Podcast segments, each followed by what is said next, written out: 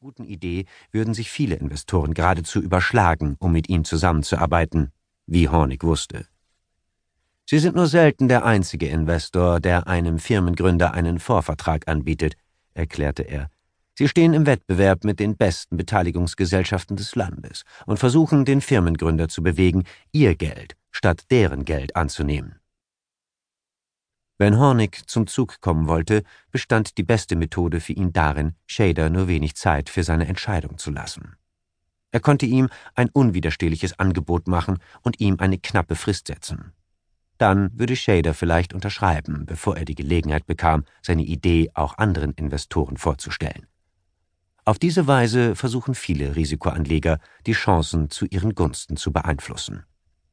Hornig setzte Shader jedoch keine Frist. Stattdessen forderte er ihn geradezu auf, mit seinem Projekt auch zu anderen Investoren zu gehen. Hornig glaubte, dass Firmengründer Zeit benötigen, um ihre Möglichkeiten zu prüfen. Deshalb lehnte er es grundsätzlich ab, ihnen befristete Angebote zu unterbreiten. Nehmen Sie sich so viel Zeit, wie Sie brauchen, um die richtige Entscheidung zu treffen, sagte er. Natürlich hoffte er, Shader würde zu dem Schluss gelangen, dass die richtige Entscheidung darin bestand, mit ihm ins Geschäft zu kommen aber er stellte Shaders Interessen über seine eigenen, indem er ihm Raum gab, andere Optionen zu sondieren. Und genau das tat Shader. Im Verlauf der nächsten paar Wochen stellte er seine Idee anderen Investoren vor.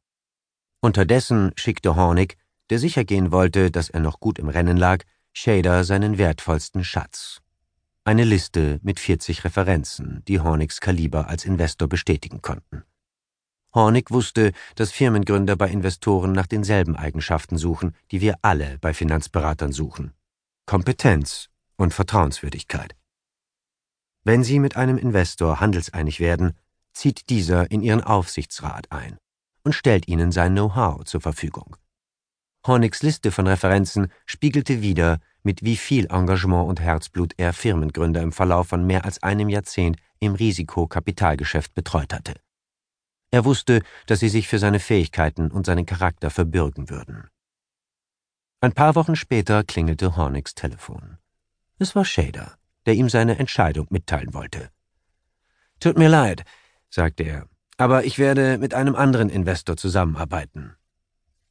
Die finanziellen Konditionen von Hornigs Angebot und dem des anderen Investors waren praktisch identisch. Die Liste mit den 40 Referenzen hätte Hornig also den entscheidenden Vorteil verschaffen müssen. Und nachdem Shader mit den Referenzen gesprochen hatte, war ihm klar gewesen, dass Hornig ein toller Bursche war. Doch gerade seine Großzügigkeit war der Grund, weshalb Hornig scheiterte. Shader befürchtete, dass Hornig ihn eher ermutigen als herausfordern würde. Hornig war womöglich nicht hart genug, um Shader beim Aufbau eines erfolgreichen Unternehmens zu helfen und der andere Investor stand im Ruf, ein brillanter Berater zu sein, der Firmengründer hinterfragte und antrieb. Wahrscheinlich sollte ich jemanden in den Aufsichtsrat aufnehmen, der mich stärker herausfordert, dachte sich Shader. Hornig ist so nett, dass ich nicht weiß, wie er in der Führungsetage auftreten wird. Als er Hornig anrief, erklärte er, mein Herz sagt, ich sollte mich mit Ihnen zusammentun. Aber mein Kopf sagt, ich sollte mich für den anderen entscheiden. Ich habe beschlossen, auf meinen Kopf zu hören und nicht auf mein Herz. Hornig war am Boden zerstört, und er kritisierte sich nachträglich. Bin ich ein Trottel? Wenn ich Druck gemacht hätte, um den Vorvertrag unter Dach und Fach zu kriegen, hätte er vielleicht unterschrieben. Aber ich habe mir meinen Ruf ein Jahrzehnt lang erarbeitet, also kam das nicht in Frage. Wieso ist das passiert?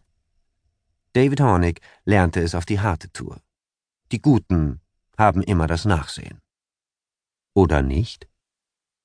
Nach landläufiger Meinung haben sehr erfolgreiche Menschen dreierlei miteinander gemein. Motivation, die erforderlichen Fähigkeiten und geeignete Handlungsmöglichkeiten. Wenn wir Erfolg haben wollen, brauchen wir eine Kombination aus harter Arbeit, Talent und Glück.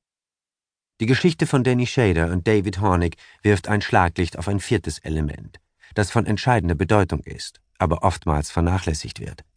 Erfolg hängt in hohem Maße davon ab, wie wir an unsere Interaktionen mit anderen Menschen herangehen. Jedes Mal, wenn wir bei der Arbeit mit einer anderen Person interagieren, müssen wir eine Entscheidung treffen. Versuchen wir